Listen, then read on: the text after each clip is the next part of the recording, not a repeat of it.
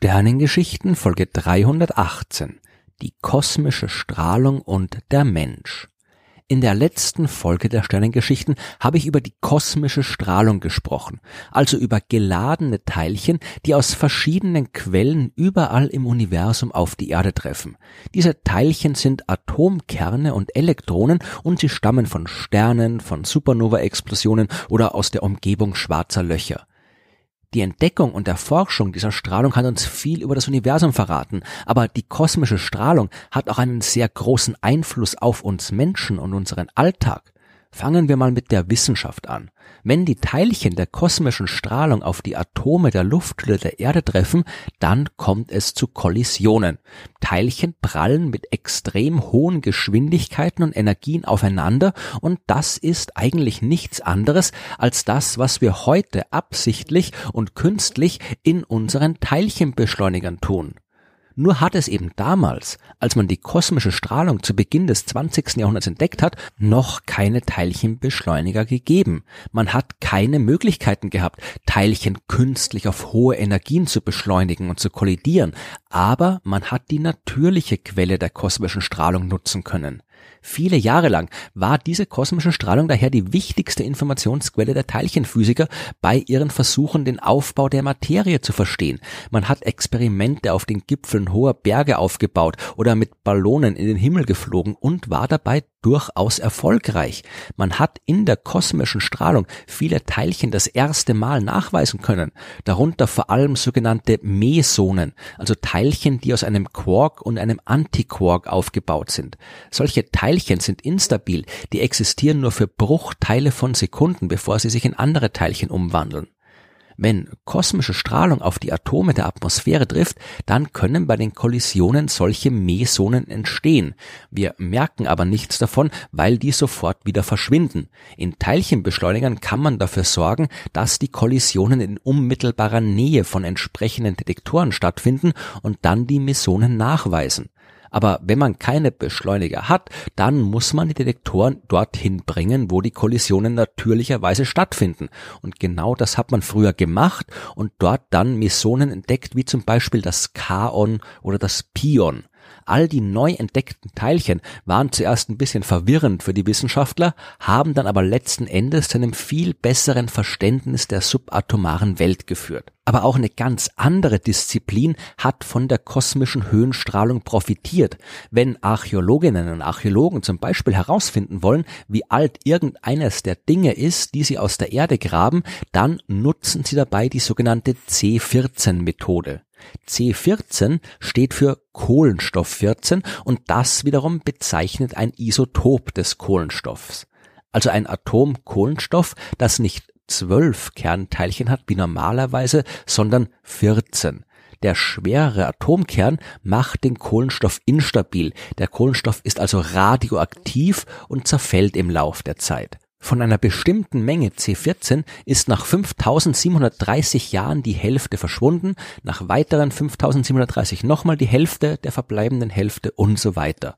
Wenn man das weiß und wenn man weiß, wie viel C14 in einem Knochen, einem Stück Holz oder einem anderen Material enthalten ist, das zumindest ein bisschen Kohlenstoff enthält, dann kann man daraus berechnen, wie alt es ist. Denn jedes Lebewesen, egal ob Pflanze oder Tier, braucht Kohlenstoff und besteht aus Kohlenstoff. Und nicht nur aus dem normalen Kohlenstoff, sondern immer auch aus ein ganz klein wenig C14.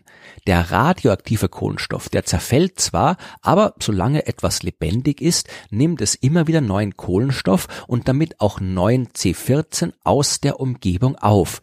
Erst nach dem Tod wird nichts mehr nachgeliefert und die Menge an C14 14 wird immer weniger und aus der Menge, die bei der Entdeckung eines archäologischen Fundstücks noch vorhanden ist, kann man berechnen, wie lange das schon tot ist. Nur Wieso ist da überhaupt noch C14? Die Erde ist ja viereinhalb Milliarden Jahre alt. Das ist mehr als genug Zeit, damit jedes C14-Atom, das vielleicht irgendwann mal da war, längst zerfallen hat können. Es muss also einen Prozess geben, der immer wieder neues C14 erzeugt. Und genau das erledigt die kosmische Strahlung.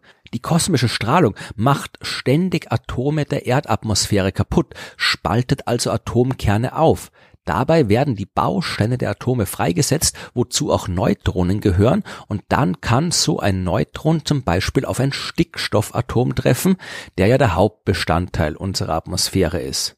Und das Resultat zu einer Kollision ist dann Kohlenstoff 14. Die kosmische Strahlung, die ist aber nicht nur für Teilchenphysik und Archäologie interessant, sondern auch für alle anderen Menschen. Unten am Erdboden müssen wir uns nicht sonderlich drum kümmern, dass da jede Menge hochenergetische Teilchen auf die Erde treffen und radioaktive Atome erzeugen. Die Atmosphäre hält die auf lange bevor sie in ausreichend großer Menge am Boden ankommen können. Aber seit einiger Zeit haben wir ja aufgehört, nur auf dem Erdboden zu leben. Wir steigen zum Beispiel regelmäßig in Flugzeuge, die genau dort herumfliegen, wo auch die kosmische Strahlung und die Resultate der von ihr erzeugten Kernreaktionen herumfliegen. Oder anders gesagt, je weiter man sich vom Erdboden entfernt, desto stärker ist man ionisierender und radioaktiver Strahlung ausgesetzt. Ionisierende Strahlung, die ist durchaus ein Problem für uns, denn die heißt so, weil sie Elektronen aus der Hülle von Atomen entfernen kann.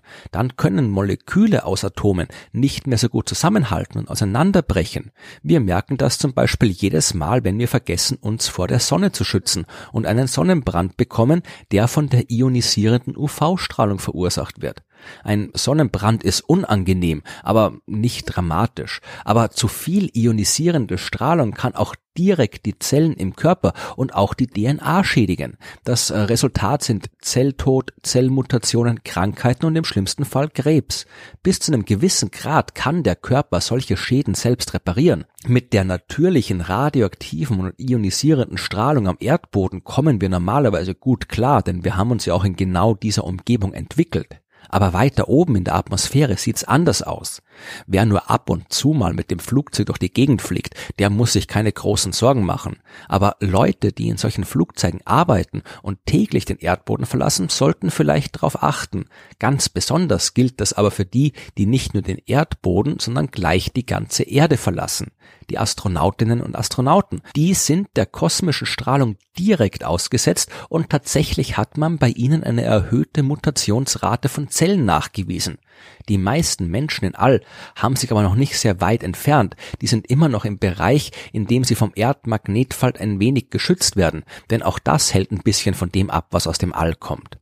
Sollten wir Menschen aber mal anfangen, länger als ein paar Monate oder vielleicht sogar dauerhaft im All zu leben, dann müssen wir eine Lösung für das Problem der kosmischen Strahlung finden. Wer dauerhaft auf einer Raumstation lebt, muss damit rechnen, sehr viel wahrscheinlicher und früher an Krebs und anderen durch Zellschädigungen ausgelösten Krankheiten zu leiden oder sogar zu sterben. Und auf jeden Fall gilt das für lange Flüge durch den interplanetaren Raum und die Besiedlung anderer Himmelskörper. Im freien Weltall und auf der Oberfläche von Himmelskörpern ohne Atmosphäre oder Magnetfeld, wie zum Beispiel am Mond oder am Mars, sind wir der kosmischen Strahlung völlig ungeschützt ausgesetzt. Wenn zukünftige Mars-Siedler keine Vorkehrungen treffen, werden sie auf dem Nachbarplaneten nicht lange gesund bleiben, beziehungsweise nach der monatelangen Reise durchs All schon krank dort ankommen. Man müsste sich auf dem Mars tief in den Boden eingraben, um eine schützende Gesteinsschicht zwischen sich und die kosmische Strahlung zu bringen. Und wie man sich im Weltall vor kosmischer Strahlung schützen kann, ist derzeit noch völlig unklar. Raumschiffe mit einer ausreichend starken Abschirmung wären viel zu schwer, um sie von der Erde ins All zu bringen. Und wie man künstliche Magnetfelder in ausreichend großer Stärke erzeugt, dass sie auch schützen und das noch dazu mit Geräten, die klein und leicht genug für ein Raumschiff sind, das weiß momentan niemand. Wenn wir irgendwann eine Zukunft im Weltall haben wollen, werden wir uns davor auf jeden Fall noch sehr intensiv mit der kosmischen Strahlung beschäftigen müssen.